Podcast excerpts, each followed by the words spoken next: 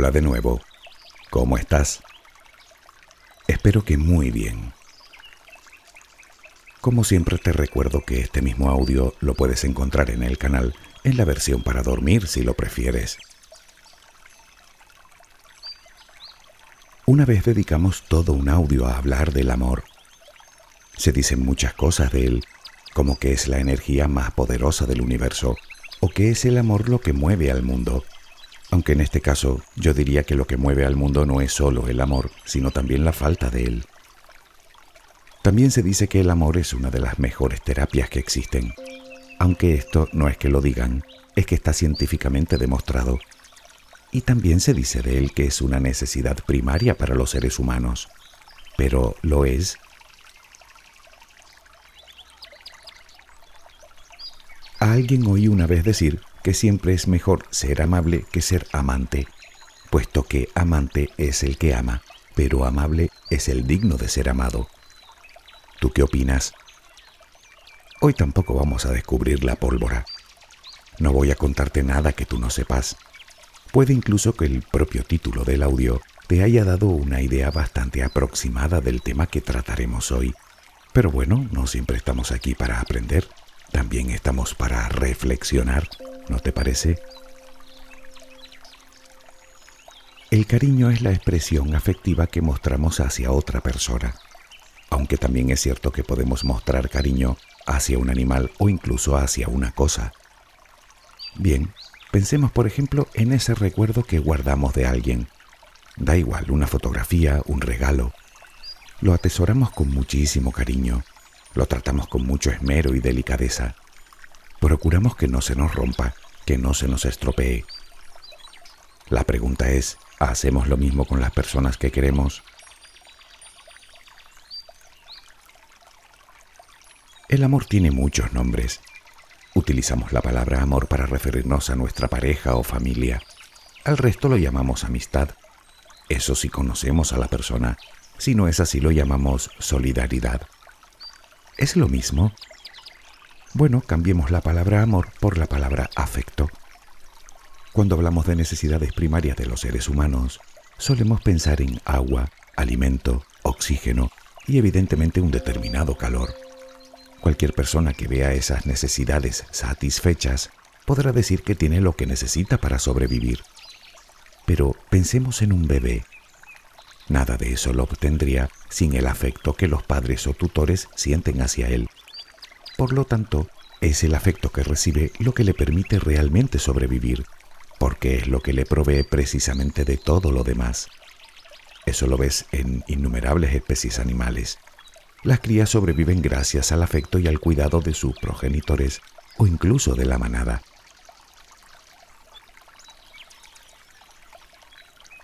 Esa es la base del afecto desde el punto de vista biológico, es decir, todo comportamiento de ayuda, protección y cuidado que contribuya a la supervivencia de otro ser vivo.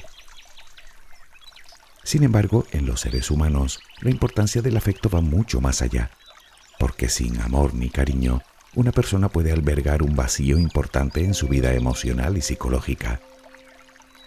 En los niños, por ejemplo, las muestras de cariño los hace más seguros de sí mismos, refuerza algunos aspectos de su personalidad y les aumenta la autoestima.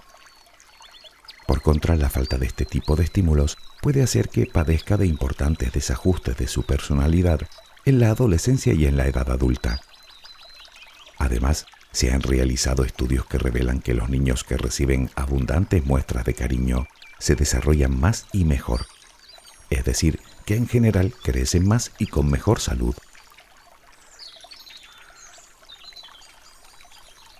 En las escuelas se sigue enseñando que somos seres racionales. Y no es que sea mentira, es que por encima de eso somos seres emocionales. Es decir, que no solo estamos concebidos para dar y recibir cariño, sino que para nosotros sentirnos queridos es una necesidad imperiosa.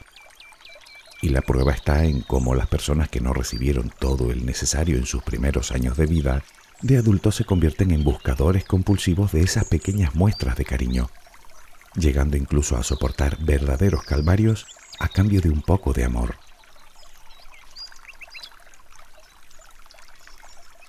la ciencia empieza a desvelar el verdadero peso que desempeña en nuestra salud y en nuestro desarrollo el afecto que recibimos de los demás. Y desde luego no es poco, es nuestra naturaleza. El hecho de querer a alguien ya nos hace más felices, nos hace sentirnos útiles, necesarios, satisfechos con nosotros mismos, siempre y cuando la relación sea sana y por supuesto recíproca. Sin embargo, no todos lo damos y lo recibimos de igual manera. Habrás deducido que esa variable depende en gran medida de nuestras experiencias de la niñez. Tendemos a dar el cariño tal y como nos lo dieron a nosotros. Y a medida que vamos creciendo vamos imitando las relaciones que vimos en los adultos de nuestro entorno. Evidentemente no todos tuvimos las mismas experiencias, ni mucho menos. Por eso existen tantas formas de demostrar el amor.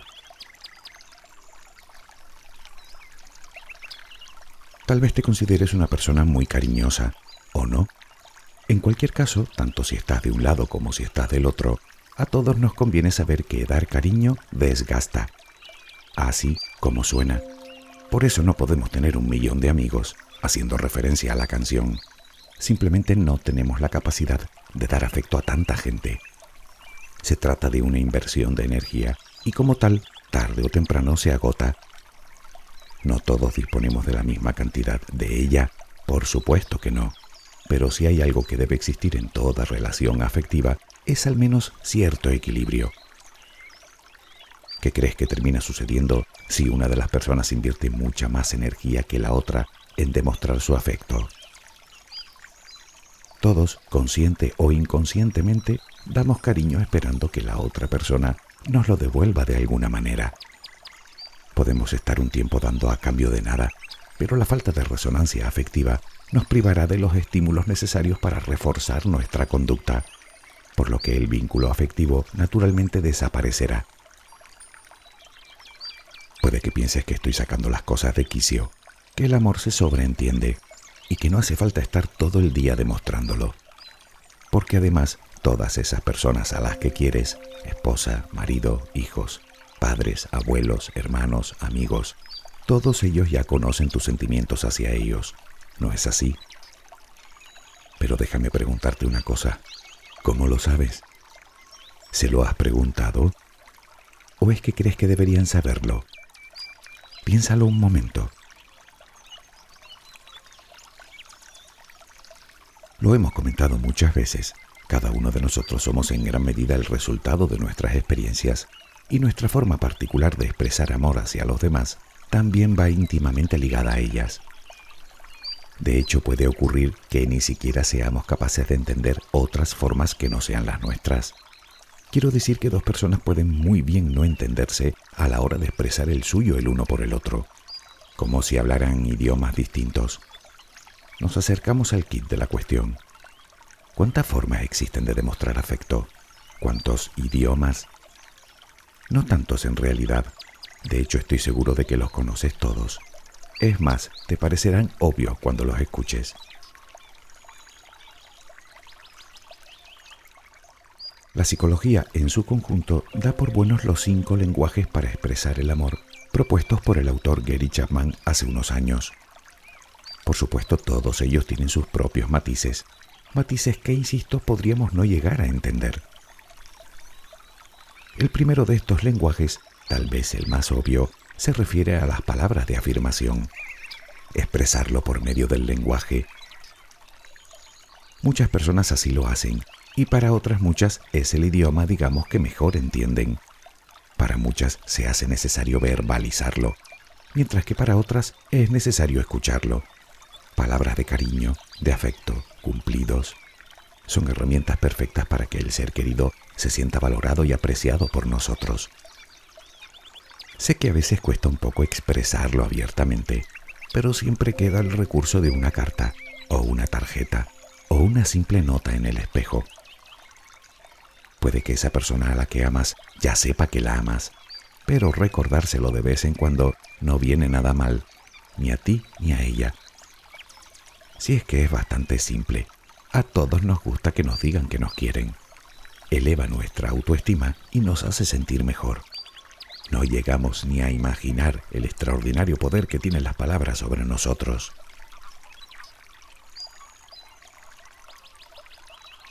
El segundo de los lenguajes aceptados es el contacto físico. Es probablemente el más simple. Un beso, una caricia, un abrazo, ¿Habrá algo más reconfortante que un abrazo?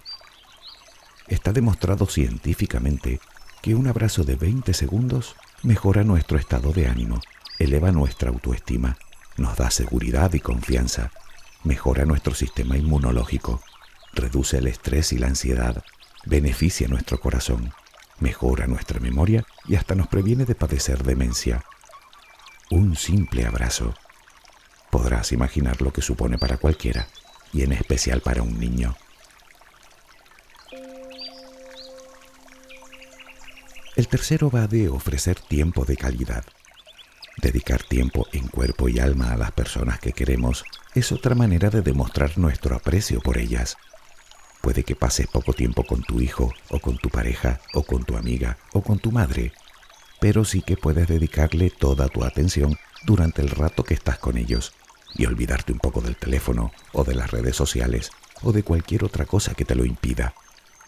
Es un lenguaje que muchas personas demandan desesperadamente y de nuevo pongo de ejemplo a los niños, porque en la mayoría de los casos sus llamadas de atención lo que pretenden es precisamente eso, que los quieran.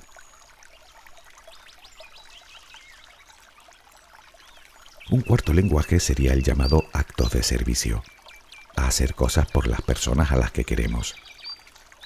Mucha gente necesita que les demuestren afecto con acciones, tanto más que con palabras. Sin embargo, siendo un lenguaje primario, también es el que más confusión puede traer, sobre todo porque quien recibe las muestras de cariño puede no llegar a comprender que realmente son obras de amor, o puede que sí, pero que con el tiempo las termine viendo como una obligación y deje de valorarlo. Por lo tanto, no hablamos de tener a nuestro ser querido servido constantemente. Eso puede descompensar mucho la balanza y desembocar en abuso por parte del otro. Aquí nos referimos a conductas facilitadoras que hagan el día a día de la persona querida más fácil y agradable. En fin, eres una persona inteligente, así que no me extenderé más en este aspecto. El último de los lenguajes tiene que ver con los regalos. Que sepamos, en todas las culturas conocidas ha sido una tradicional muestra de aprecio o al menos de no agresión. Tal vez me digas que no tienes suficiente como para un anillo de brillantes o para un reloj suizo. Tampoco te hace falta. Si lo ves desde ese punto, estarás incurriendo en el error del materialismo.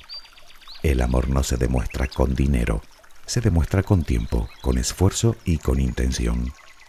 Quiero decir que puedes comprar una joya muy cara o también puedes dibujarle una nota con un corazón y esconderla discretamente en el libro que se está leyendo. Puedes regalarle algo hecho con tus propias manos. Los niños lo hacen constantemente. Dibujos, pequeñas manualidades. Hablamos de lo mismo, de tiempo invertido, de esfuerzo por buscar los materiales y por que salga bien, y de la intención con la que lo hacen. ¿Qué es eso sino una forma de demostrar amor?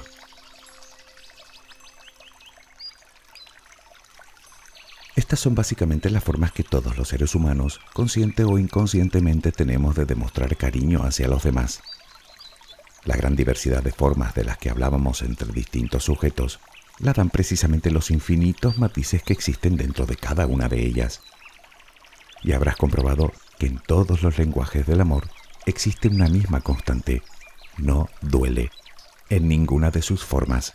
El amor es amor. He puesto el ejemplo de los niños tal vez porque para mí son sagrados, pero puedes extrapolarlo a cualquier relación afectiva. Estadísticamente todos utilizamos habitualmente al menos dos de los cinco lenguajes, lo que no quita para que existan personas que utilicen los cinco y personas que apenas utilicen uno o ninguno. Estaría bien reflexionar sobre esto. ¿Te lo habías preguntado alguna vez? ¿Cómo te gusta que te quieran? ¿Te has interesado alguna vez en cómo le gusta que le quieran a esa persona a la que amas? Seguro que nunca has hablado de esto con tu pareja, con tu hijo, con tu madre, con tu amigo. ¿A que no? Nadie lo hace. Lo damos todo por supuesto. Pero déjame decirte algo. Si hay algo seguro en esta vida, es que seguro no hay nada.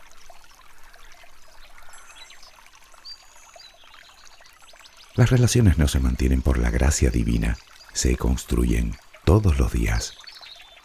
Nadie tiene la obligación de quererte, ni tú tienes la obligación de querer a nadie, y mucho menos si no hay muestras de cariño de por medio, si la balanza no está suficientemente compensada. Y no es que no haya obligación, es que es algo absolutamente natural, porque no podemos evitarlo. Una sonrisa, una mirada, una pequeña sorpresa, algo tan simple como escuchar, o pequeños detalles como pedir opinión. No es tan complicado. Y es que me atrevo a decir que por muchas formas que encontremos de demostrar amor a otra persona, nada de eso tiene sentido si no practicamos con ella la amabilidad, la gratitud, la paciencia, el perdón, la empatía, la tolerancia, el respeto. A propósito de esto, y como curiosidad, un estudio revela que en las relaciones de pareja, por cada interacción negativa del uno hacia el otro, se necesitan de media cinco interacciones positivas para restablecer por completo dicha relación. Ahí lo dejo.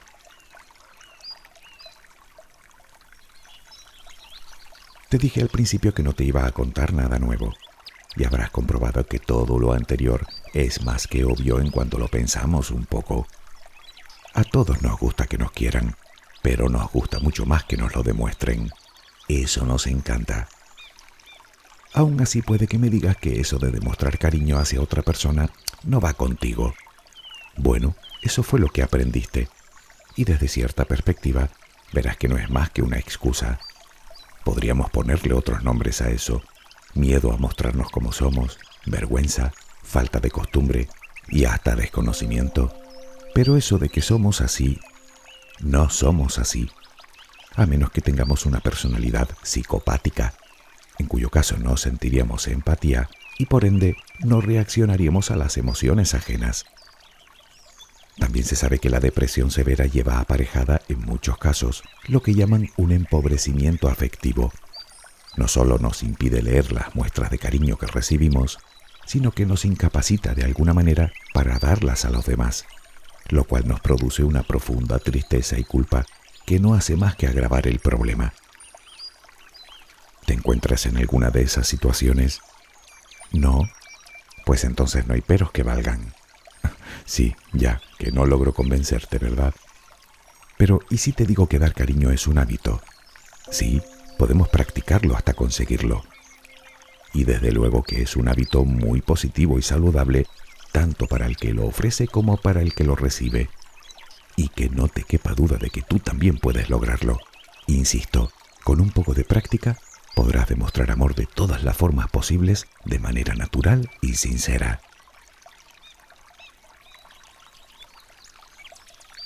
Pero a todo esto, ¿qué opinas tú?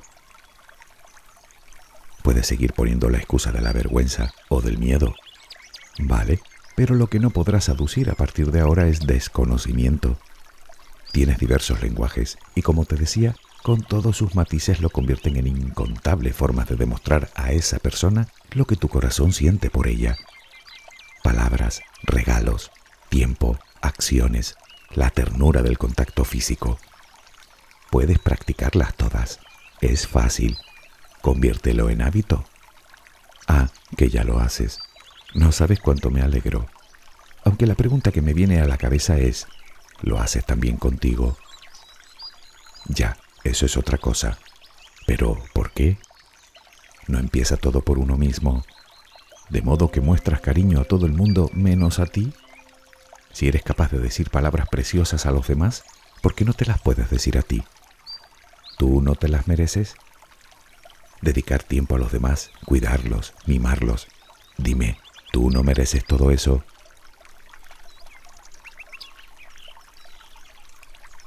no sabrías ni por dónde empezar, ¿verdad? Si no lo has hecho nunca, desde luego que no. Pero no es un misterio, ni mucho menos. Empieza por ir cambiando poco a poco esas creencias que tienes en la cabeza sobre ti, sobre todo las que no son sino pura patraña de vete tú a saber quién. Aprende a ser una persona cálida, paciente, compasiva, tolerante y amorosa contigo también. Deja de criticarte, de insultarte, de exigirte, de verlo todo negativo de verte solo los defectos. Deja de castigarte.